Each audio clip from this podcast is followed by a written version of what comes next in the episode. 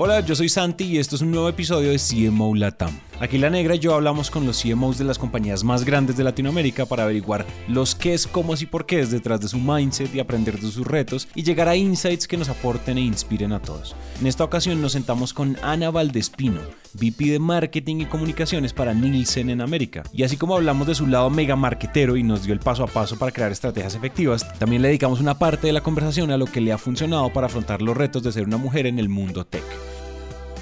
Y ojo aquí porque les tenemos muchas recomendaciones para romper estereotipos desde cualquier industria. Entonces, sin más preámbulos, empecemos con esta conversación.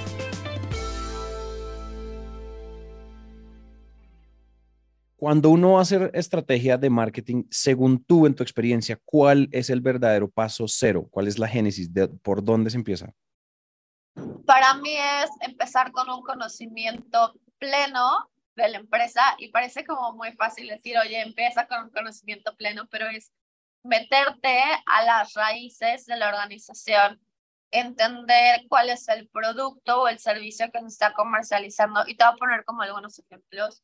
Me ha tocado trabajar con este con empresas eh, B2B, ¿no? Que hacen este, investigación de mercados. Entonces, para mí meterte desde el punto cero es meter a este, a dar como este tipo de seguimiento a los estudios que se hacen, entender cómo se hace el levantamiento de campo, cómo se hace el análisis de la información, cómo se presentan los resultados a los clientes, cuál es el entorno competitivo, qué es lo que se está haciendo adecuadamente, qué es lo que la competencia también está haciendo adecuadamente para poder entender cuál es realmente está la, en dónde realmente está la propuesta de valor.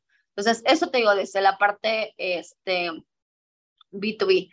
Me ha tocado también trabajar desde la parte B2C, ¿no? Este, específicamente con productoras de jabones, de trajes de baño, etcétera. Y es lo mismo, es desde entender cómo funciona el producto, ir a la fábrica, saber cuáles son los puntos fuertes, cuáles son las fragancias que están utilizando, por qué las están utilizando. O sea, mientras mayor conocimiento se tenga desde esa perspectiva que tú decías, punto cero, es mejor para poder hacer una estrategia de marketing holística. Em, cuando entramos, ¿no? Y eso puede suceder como algunos de los que nos están escuchando en este momento es, entras a una posición de marketing, tal vez a un nivel como más directivo y te dan como cuáles son los objetivos que tienes que tener de marketing, pero no te dan como una guía adecuada de cómo tienes que plantear esos objetivos de acuerdo a lo que es el negocio. O tal vez, que puede suceder, no te atreves a preguntar o no te atreves a excavar qué es lo que está sucediendo en el negocio para realmente tú proponer más allá de esos objetivos que te está dando la organización cuando entras, qué otras cosas puedes hacer y cómo puedes aportar desde la perspectiva de marketing. Te, te quiero preguntar, Ana, cuando tú dices entender muy bien el negocio, siento que si es de esas cosas, o sea, como bien dices, como que suena un poco obvia, pero que además tienes toda la razón, como que sí, hay que hacerlo, pero también a la velocidad a la que contratan hoy las empresas, contratamos también nosotros nuestros equipos y todo, yo siento que a veces llegas y ya hay tal cantidad de, no sé, de tareas que están esperando por ti, de objetivos, de misiones, que parece raro como, ok, ahora, ¿cómo hago para entender todo el negocio? Entonces, te quiero preguntar si quizás tienes algunos tips o consejos o qué te ha servido para tú poder comenzar a entenderlo a profundidad y que no dependa solo de, pues uno termina entendiendo muchas veces a profundidad solo con el paso del tiempo, sino que te haya ayudado a como acelerar esa curva de aprendizaje hacia la empresa en la que estás llegando o el negocio el que estás asesorando.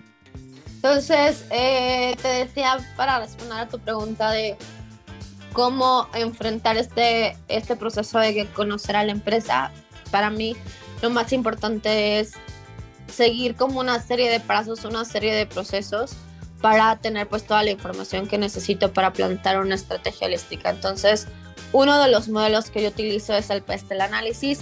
Básicamente es entender cuáles son los aspectos políticos, los aspectos económicos, sociales, tecnológicos, legales, ambientales de esta empresa o de esta organización con la que comienzo a trabajar. O sea, y eso me da como la perspectiva externa holística de, su contexto este, en el que se mueve. Y luego, por otra parte, utilizo otros modelos como puede ser el de Porter Five Forces para entender cuáles son la perspectiva de la competencia, cuáles son los aspectos relativos a la entrada de nuevos competidores, si es fácil entrar al mercado, porque si está, por ejemplo, una compañía en un entorno en el cual es muy fácil que entren competidores, entonces tienes que hacer una propuesta de valor adecuada para, este, para poder ser frente a la competencia, pero también tienes que eh, hacer una propuesta que sea relevante para enfrentar a todos esos sustitutos que puedan llegar. Entonces es otro modelo que utilizo y básicamente es empezar a entender también cuáles son el análisis de esos productos y servicios desde la perspectiva operativa y desde la perspectiva de un análisis de demanda. O sea, cuáles son los aspectos relacionados con el precio de ese producto, qué tan competitivo es, la calidad de ese producto, qué tanta flexibilidad tiene ese producto para hacer modificaciones en su fórmula o modificaciones en su sabor o modificaciones en su empaque, cuál es la velocidad de la que entregan este producto, si cumple o no cumple con las expectativas en términos de lo que tenía que entregar en la propuesta de valor al consumidor y luego también la otra parte que también me gustó mucho analizar es qué es lo que dicen los consumidores. Y hay veces que funciona este, esta parte del análisis de lo que dicen los consumidores muy fáciles, ¿no? Hablando de empresas grandes que hacen investigación de mercado sobre, sobre el consumidor o, inclusive también desde la perspectiva B2B eh, con sus clientes. Pero hay también ocasiones con empresas súper chiquititas que están empezando, que no tienen absolutamente nada de información y entonces ahí es también el proceso de empezar junto con ellos a ver qué fuentes de información pueden resultar relevantes para, para, este, para obtener la información que se necesita. Ok, ok. Y ahí digamos que, o sea, ya ibas entendiendo la empresa, vas entendiendo como no solo desde adentro, sino desde afuera toda esta perspectiva. Y luego eh, en, en, ese camino a formular una buena estrategia de marketing y creo que eh, es súper valioso lo que nos dijiste al inicio de no quedarse como en las tácticas o en, bueno, ahora me voy a ir corriendo a contratar influencers o lo que sea que se le ocurra a uno. Eh, ¿Cuál es como tu siguiente paso? Digamos que ya entiendes ese entendimiento y luego como, ¿qué haces? Sí, mira, imagínate para, para todos los que nos están escuchando y hacerlo como más visual, imagínense que es como una cebollita, ¿no? Entonces, la parte inicial es como todo este entendimiento que ya platicamos, el contexto interno y el contexto externo del producto, el servicio, etcétera, ¿no? Entonces ya llegaste al núcleo. Entonces ahora necesitamos la parte del negocio. Necesitamos entender cuáles son los objetivos comerciales que se tienen y después de estos objetivos comerciales, cómo nosotros desde la perspectiva de marketing vamos a ayudar a esos objetivos comerciales. Habrá cosas y habrá estrategias de marketing que sean más vinculadas hacia el, los niveles más bajos del funnel, o sea, hacia, este, hacia la venta o hacia la conversión. Pero habrá también estrategias de marketing que estén más vinculadas hacia el top of the funnel, hacia, hacia la awareness, hacia la recordación de marca. Entonces va a depender también mucho del objetivo del negocio, de hacia, hacia dónde quiera ir la compañía. Entonces, contestando muy básico, tu pregunta es, ya que quitamos todas esas capitas de la cebolla y entendimos el negocio desde la perspectiva interna y externa, le metes la parte comercial y ahora sí empiezas a desarrollar qué es lo que necesitas hacer desde la perspectiva de marketing. Oye, hagamos un, ahondemos en eso. Es como, sigamos esta cronología de, primero, ayúdanos con una, recapitulando como cuando, o sea, si cuando un CMO sepa que tiene una estrategia sólida, ya sea top of the funnel, mid funnel, eh, bottom funnel, donde sea que lo tengamos, ¿qué, con qué, o sea, ¿qué debería tener en la estrategia para que sepa que ya podemos empezar a delegar o a desplegar esto en táctica? Es decir, donde ya sabemos que tenemos una, eh, una, estrategia relativamente formada y ya podemos pasar a desplegar esto con equipos, con agencias, con todas las otras tácticas. O sea, yo lo que diría es, primero, para, recapitular un poco, cuando tengas en el, análisis de la organización identificado las fortalezas, las debilidades, este, las cuatro veces los productos, cómo es el desempeño operativo, la visión, los objetivos y los este, y el, el, estado como actual de la marca y cómo ese estado actual de la marca se vincula con el, la satisfacción de los clientes actuales. Entonces, esa es como una parte, ¿no? Que sería como bucket 1, análisis de la organización le metemos recapitulando el análisis externo que ya platicamos con el PES análisis, con este, un, análisis de las oportunidades y las amenazas, con el análisis deporte, el análisis de la competencia. Entonces ya tienes como estos dos bloques, análisis de la organización y análisis del, del medio ambiente, ¿no? Externo. Luego te vas a lo siguiente, que es la parte comercial. Y entonces ya tienes tu eh, misión, como, como área de marketing, ¿no? Que es lo que tú puedes aportar. Y luego, cuáles son los objetivos específicos que quieres lograr y cuáles son esos KPIs que vas a tener para el cumplimiento de esos objetivos. Ya después empiezas a seguir desglosando como en este proceso de la estrategia para decir, bueno, estos son mis objetivos a nivel general, estos son mis KPIs a nivel general, pero en marcas que son multicategorías o multisegmentos, tal vez tengas ciertos objetivos específicos para un segmento, ciertos objetivos específicos para esta categoría o ciertos objetivos específicos para un producto. Y luego ya te vas hacia el proceso de implementación. Habrá veces que este proceso de pasar desde los objetivos generales hacia los objetivos particulares es corto, ¿no? En empresas que son pequeñas pero empresas que son muy grandes y que tienen multicategorías es un proceso mucho más complicado, pero también mucho más enfocado en entender los distintos stakeholders que están vinculados en este proceso de brindarte la información, pero también de eh, lograr que las estrategias que tú estés implementando tengan unos resultados. Fantástico, tiene mucho sentido. ¿Sabes qué? Nunca en CMO, en este podcast, habíamos entendido un poco como la mirada desde arriba y sobre todo paso a paso de una estrategia holística de marketing para una marca del tamaño como la de ustedes. Oye, me gustaría preguntarte como esos, vámonos a esos consejos, errores comunes, buenas prácticas, tratemos de, de hacer como un top 10 de consejos en términos de estrategia y ejecución de marca que seguramente vengan de historias de fracasos, aciertos y demás tuyos que te has encontrado mm, trabajando esto, trabajando ahorita en Nielsen, vendiendo B2B, sobre todo porque las campañas y las estrategias B2B pues cambian mucho.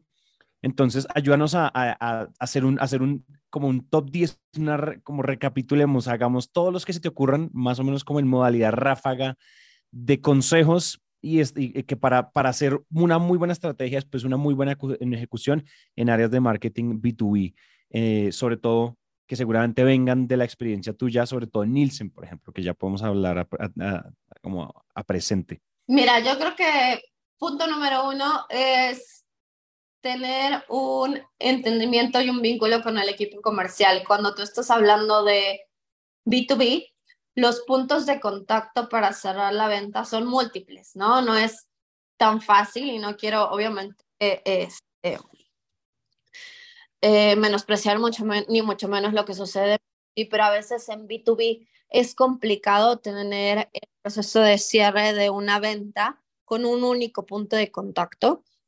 Entonces, cuando digo que tienes que, paso número uno, tener el contacto con el equipo comercial, es comprender que ellos son los principales stakeholders, uno, para el entendimiento de los objetivos, que eso ya lo platicamos, pero dos, para todo el proceso de marketing que está siguiendo en la compañía. Y pongo algunos ejemplos. Uno, desde el proceso de entender específicamente cuál es el target específico de esa campaña. Y digo específico muchas veces porque si no se sabe específico cuál es el target que se va a, este, a seguir para una campaña, eh, esa campaña, aunque le gastes todo el dinero del mundo, no va a redituar los objetivos de ventas que se tiene. Entonces necesitas entender cuáles son los leads y cómo ellos describen su lead y cómo va a ser todo este proceso de calificación de que llega mi lead como Marketing Qualified Lead y luego que ellos lo clasifican también como Sales Qualified Lead.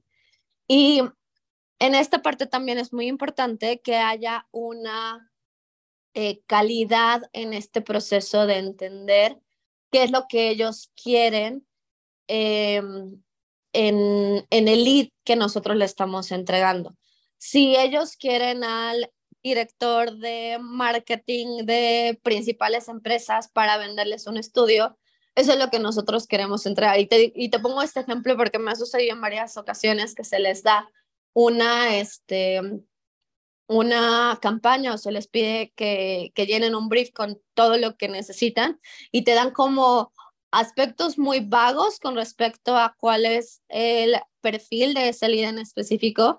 Y cuando tú entregas leads para eh, como seguimiento de la campaña y esos leads, de acuerdo a la descripción inicial, pueden ser calificados como Marketing Qualified Leads, en el proceso de venta se dan cuenta de que no deberían haber sido Marketing Qualified Leads, o sea, que no cumplen con los requerimientos de calidad y por lo tanto el proceso de venta se vuelve mucho más complicado. Entonces, esa, para hacer el cuento un poco, un poco más corto, ese es el proceso número uno en términos de el vínculo entre eh, marketing y comercial para el proceso de, de venta y para el proceso de, de, calificación de leads. Punto número dos, me parece que es tener claridad de por qué estás haciendo una campaña y hacia dónde quieres llegar. E insisto, puede suceder y puede sonar como muy básico, pero se necesita saber qué es lo que estás haciendo, por qué lo estás haciendo y cuál es el objetivo en específico de negocio para después poder medir si esta campaña te está funcionando o no está funcionando para los KPIs que tú te habías planteado desde un inicio. Y tres, creo que la narrativa es muy importante. Nosotros trabajamos mucho en el proceso de entender cuál es el business issue del cliente, o sea, qué es lo que le duele al cliente para después trasladar ese dolor que tiene el cliente y ese business issue en una narrativa que sea relevante para ellos. Me ha tocado trabajar en muchas empresas este, B2B donde tienen un enfoque narrativo, ¿no? más enfocado en el producto. Y cuando tienes este enfoque narrativo más enfocado en el producto, solamente crees que tu producto es el mejor y todo el mundo te tiene que comprar de acuerdo a esas características, pero no le estás dando al eh, cliente esas soluciones del por qué tiene que ver este producto, por qué tendría que consumir este estudio, etcétera, y no comprar un estudio de la competencia. Entonces, este es el entendimiento de este, del business issue, del pain point del, del cliente. Y creo que número cuatro es la parte táctica que platicamos al inicio. Hay muchas presiones y no solamente hablo de mi compañía actual, sino en todas las compañías que he trabajado. Hay muchas presiones por vender y en esa presión por vender hay mucha presión por hacer cosas tácticas, ¿no? Desde participar en un evento, eh, contratar a un influencer, hacer una estrategia en LinkedIn de social selling, eh, pero si no va vinculada o si no tienes claridad del por qué lo estás haciendo, tampoco funciona. Cinco, eh, la parte del follow-up. suena igual como muy básico, pero si tú no tienes una claridad de cuál es el proceso de follow-up de tu campaña, una vez que la lanzas, ¿no? Hablando ya desde la perspectiva B2B con tu equipo comercial, no va a funcionar. Ellos van a ser los que hablamos en el punto uno del proceso de calificación y de que sean leads adecuados, pero una vez que llega el lead adecuado, ellos son los que van a ser los responsables de darle el seguimiento, mandar el material, agendar la reunión, este, presentar la propuesta y también cerrar la propuesta. Entonces, si no se da este proceso de follow-up y si tú como marketing no tienes visibilidad de lo que sucede en este proceso de follow-up, tampoco puedes hacer este, las modificaciones adecuadas a la campaña. Seis, em, métricas. Yo soy una fanática total de las métricas y de los números. Y eso para todos los que nos están escuchando es muy importante cuando entran a una nueva organización o cuando están dando también consultoría a un cliente. Al inicio cuesta mucho trabajo que en algunas organizaciones se entiende este proceso como de marketing mucho más holístico, más vinculado al negocio. Hay en algunas ocasiones como silos de información o tal vez hay cosas que no empiezan a conectarse. Eh, pero cuando tú desde el inicio tienes monitoreado absolutamente todo lo que pasa, cuáles son las cantidades de leads que estás entregando, las características de esos leads, cómo los estás entregando, cuál es el seguimiento que se le está dando y cuál es el retorno que se está teniendo en términos de oportunidades y ventas. Y luego empiezas a hacer todo este proceso de análisis con ellos, de decir, oye, sabes que esta campaña me funcionó súper bien porque pasó esto y esto y esto, y en conjunto con comercial logramos esto, esto y esto. Ayuda también en el proceso de que toda la organización entienda el por qué se tiene que tener una estrategia y el por qué todas las partes de esa estrategia se tienen que mover en conjunto para, para lograr los objetivos que se tienen como organización. Ana, yo te quiero preguntar algo, eh, y esto, he aquí la bondad de los podcasts, como que uno puede saltar en temas, pero hay, hay algo que, que, quiero saber como tu, tu opinión y demás. Hace poco estuve eh, escuchándome un podcast, Mujeres en Tech. Me parece que es una iniciativa súper como súper bacana porque es justamente darnos más visibilidad como mujeres, eh, pues primero en tecnología, pero también como que yo siento que a veces en el marketing también juega un rol muy importante esa visibilidad hacia las mujeres, esa, esa forma en la que podemos eh, contar y de pronto involucrarnos en equipos y demás. Y de hecho vi que hace poco también estuviste en un, en un evento como de mujeres, entonces bueno, quiero, quiero como saltando un poco de tema, entender cuál ha sido tu perspectiva sobre cómo podríamos eh, tener un rol diferente las mujeres en, en, el tema de marketing, o quizás crees que no se trata de roles diferentes, sino que, digamos, como conocer tu opinión alrededor de esos temas que son como tan álgidos de cómo podemos tener más visibilidad en diferentes campos. Ay, Dani, es un tema súper apasionante para mí, así que voy a tratar de, este, hacer con mi respuesta un poco más cortita, porque si no aquí me quedo como una hora.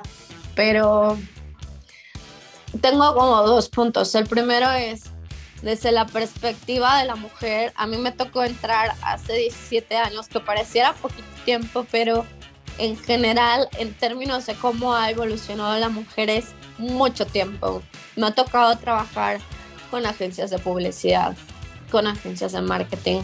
Eh, y justo en el evento que fui la semana pasada de Mujeres Líderes en Marketing, hablábamos de cosas complicadas, ¿no? Que a todas nos tocó vivir eh, cuando entramos en esta industria, imagínate 19, 20 años, este, en una industria que al menos en algunas ocasiones cuando, cuando entramos era un poco más machista, en donde había ciertos, este, el lenguaje, ¿no? Que era pues políticamente correcto decirlo en esa época o ciertas palabras que era políticamente correctas decirlas en esa, en esa época que ahora no lo son. Pero gracias a todo el trabajo que hombres y mujeres han hecho en este proceso de 17 años, ha evolucionado. Eh, creo que nosotras, por un lado, se nos ha, se nos ha ayudado a evolucionar y digo ayudado a evolucionar porque nos han dado espacios diferentes que antes no tenían y había historias, ¿no? Que todas contábamos de, oye, para tal cliente o para tal compañía, pues no podría entrar una mujer, ¿no? A una junta de directivos porque entonces casi ardía Troya o si entrabas a la junta tú tenías que permanecer callada y la opinión que tú tenías no era pues relevante ni siquiera este, escuchada, ¿no? Em, pero gracias a toda esta evolución que ha habido, uno desde la perspectiva de nosotros, ¿no? Como, como industria, pero también desde la perspectiva externa con otros movimientos como MeToo, tanto nacionales como internacionales, nos ha empujado a que las cosas vayan cambiando y a que haya ciertos códigos que antes eran totalmente aceptados, que ahora no lo son, ¿no? Eh, y eso también va vinculado a lo que nosotros también tenemos que hacer como mujeres y como profesionales, de seguir llamando la atención de las cosas que no son, ¿no? Porque a veces en, en esta perspectiva histórica, ¿no? De decir, ay, em, el que le llames a tal de esta manera o que haga ciertos comentarios sobre su cuerpo es correcto, ¿no? Y tú tal vez como mujer sigues, sigues la corriente, ¿no? Este tipo de cosas. Entonces mi llamado aquí para todos los que nos están escuchando es, el cambio comienza con uno mismo, ¿no? De hacer este proceso reflexivo de decir, ¿por qué estoy aceptando esto? ¿Por qué no estoy aceptando esto? ¿Hacia dónde quiero ir? ¿Qué comportamientos yo tengo que cambiar primero? Y luego también qué comportamientos tengo que empezar a cambiar en mi organización y cómo yo puedo ser líder en este proceso de cambio. Y también lo vinculo con lo que sucedió la semana pasada en este grupo de, de, mujeres ¿no? de marketing que platicábamos. Me encantó que muchas de las que estábamos ahí eh, somos partes de los comités de diversidad e inclusión de nuestras compañías. Entonces, es ser agente de cambio de lo que está sucediendo, mm, hacer también un proceso de coaching y de mentoría a las mujeres que vienen atrás de nosotros porque si bien nosotras tuvimos que enfrentar muchas cosas y las seguimos enfrentando todos los días, hay otras mujeres que mucho más jóvenes que nosotros que también tienen que enfrentar en el día a día ciertos problemas y que tal vez las experiencias que nosotros tenemos les pueden este, ayudar en este proceso. Y creo que la última parte, eh, y justo lo comentaba con estas mujeres la semana pasada, es romper las barreras que tenemos, primero las barreras que tenemos nosotras mismas, y hay un montón de literatura que pueden este, eh, revisar con respecto a las barreras mentales que uno, uno como persona, pero también como mujer se va creando, eh, en el cual pues dices, ay, no, no debo de decir ciertas cosas, no debo de este, hacer o no debo inclusive, que hay un curso, no voy a mencionar la marca, pero hay un curso que se llama Unremarkable, ¿no? Que te ayuda como mujer a decir, oye, yo tengo todas estas capacidades y entonces soy muy buena para esto y entonces tengo que reconocer el por qué lo soy. Eh, pero es romper esas barreras mentales que tenemos de decir, yo soy, yo puedo y al mismo tiempo necesito todas estas otras herramientas y por lo cual es muy importante hacer grupos de mujeres y grupos que me ayudan en este proceso de mejora. No puedo estar más de acuerdo con todo lo que dices y además te lo he preguntado porque a mí me parece que en marketing ha jugado también un rol en ir cambiando esa comunicación, porque finalmente eh, cuando tú haces una campaña y cuando tienes la oportunidad de de pronto estar liderando estrategias de marketing en compañías que tienen la posibilidad de transmitir un mensaje a millones de personas, ya sea por los lugares que ocupan y demás, ya es muy común que eh, estemos viendo mensajes que hablan justamente de todos estos retos que tienen las mujeres, pero además que también nos hablan muchas veces de la forma positiva, en cómo nos podemos ver en las formas en cómo podemos también ocupar diferentes espacios, ocupar diferentes, eh, incluso como lugares profesionales y demás. Entonces creo que es muy valioso todo lo que dices porque como mujer yo también lo, lo comparto, siento que hay como muchos retos que nosotras tenemos que, que afrontar, pero además creo que hay una oportunidad muy bonita cuando uno lidera marketing también de entender que así como puedes estar conectando con un mensaje con la empresa, al mismo tiempo tu mensaje también puede terminar impactando en algo mucho más grande, como por ejemplo toda la, forma en la que estamos percibiendo a un grupo de la población o los retos que percibimos hacia un grupo de la población. Que justo, Dani, esta reflexión que haces me parece súper importante porque hablando desde la perspectiva de marketing bajado a la publicidad, hay muchos estereotipos que si ve la publicidad de los 50, 60, 70, fueron también vinculados a todos los, eh, la comunicación que se hacía con respecto a las marcas de eh, relacionada a los roles, ¿no? O sea, de cómo tú tienes que comportarte en la casa, cómo tienes que esperar al marido, qué es lo que tienes que hacer. Hay muchas modificaciones que ya se está haciendo desde la perspectiva de publicidad de la comunicación para romper esos estereotipos de género. E inclusive ya hay marcas que me encanta que están haciendo una comunicación que va totalmente en contra de la segmentación por género. Inclusive marcas de lujos te dicen, a mí no me importa si eres hombre o mujer, esta es la propuesta de valor que yo te traigo. Y los modelos que muestran son modelos que pueden ir hacia cualquiera de los sexos. Entonces, creo que estamos en un momento de cambio y es momento de abrazar también ese cambio nosotros también como profesionales. Me encanta eso. Yo creo que esto, o sea, esto es como una forma muy bonita de conocer también como las dos caras que podemos conocer tuyas, ¿no? Ana, eh, marketing experta, hablándonos de estrategia, pero también esa, esa cara de Ana como mujer, cómo se ha ido desarrollando y cómo ha visto esta evolución desde acá. Entonces me parece fascinante y de hecho creo que es, es hasta un buen, un buen cierre como para este episodio.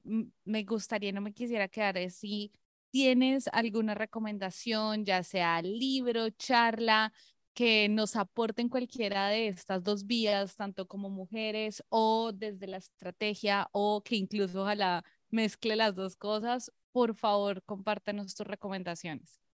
Mira, de libros hay un montón de libros. Eh, obviamente el clásico Marketing 5.0 eh, de Hot Kotler me parece que es bastante bueno. Eh, sin embargo, lo que yo diría, y perdona a todos los que nos están escuchando con mi último comentario, pero creo que es muy importante que hagamos también nuestros propios marcos de referencia para el proceso de generación de la estrategia. Yo les di tips, ¿no? De cómo puede funcionar, de cuál es mi proceso de organizar cada una de las piezas, pero en la medida en la que cada uno de nosotros vayamos haciendo todo un proceso de pensamiento holístico de cuáles son las distintas partes que tenemos que vincular para el desarrollo de la estrategia y qué es lo relevante para nuestras organizaciones. Hagamos nuestros propios checklists de cómo tenemos que funcionar en términos estratégicos para que la próxima vez que hagamos una estrategia para nuestra organización o que demos una consultoría, demos con bases adecuadas, pero sobre todo con bases comparativas de decir, ya hice esto en esta organización, ahora me toca hacer esto en nuestra organización y puedo decir que habiendo hecho estas dos cosas en estas dos organizaciones distintas, me puede haber faltado tal o me puede haber faltado otra cosa, o tal vez hice esto que me funcionó muy bien.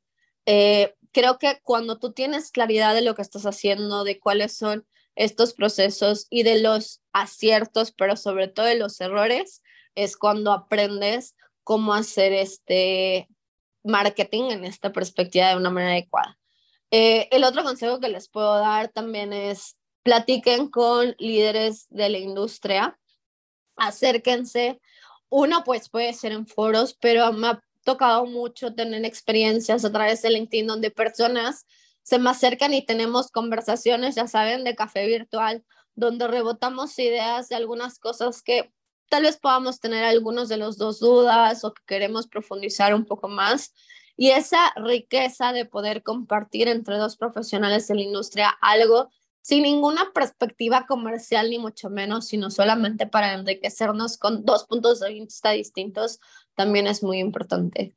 Y, este, y desde la perspectiva de, este, de la mujer, creo que hay que uno, les recomiendo mucho este curso que les decía de I'm Remarkable. Lo pueden encontrar tal cual en Google y ahí aparece este, la, la marca que lo está promocionando, pero busquen, se llama I'm Remarkable.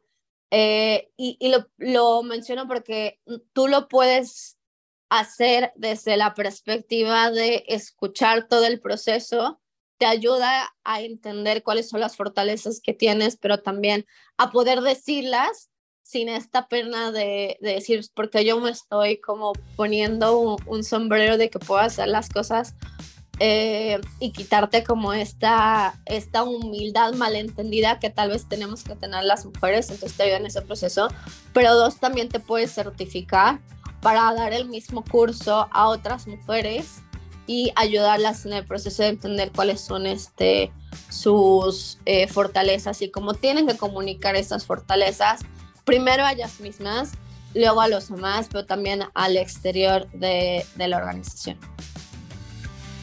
Gracias por escuchar esta conversación. Les quiero contar que además de nuestro Instagram CMO barra al piso Latam, nos estamos poniendo súper activos en YouTube. Vayan a nuestro YouTube de Naranja Media Podcast donde van a encontrar una playlist de solo CMO Latam con shorts y contenido muy interesante. Este episodio además fue posible gracias al equipo de Naranja Media. La producción de este episodio estuvo a cargo de Juan Almanza, edición por Ana María Ochoa, booking por Catherine Sánchez y diseño de sonido a cargo de Cristian Cerón. Yo soy Santi y nos vemos muy pronto.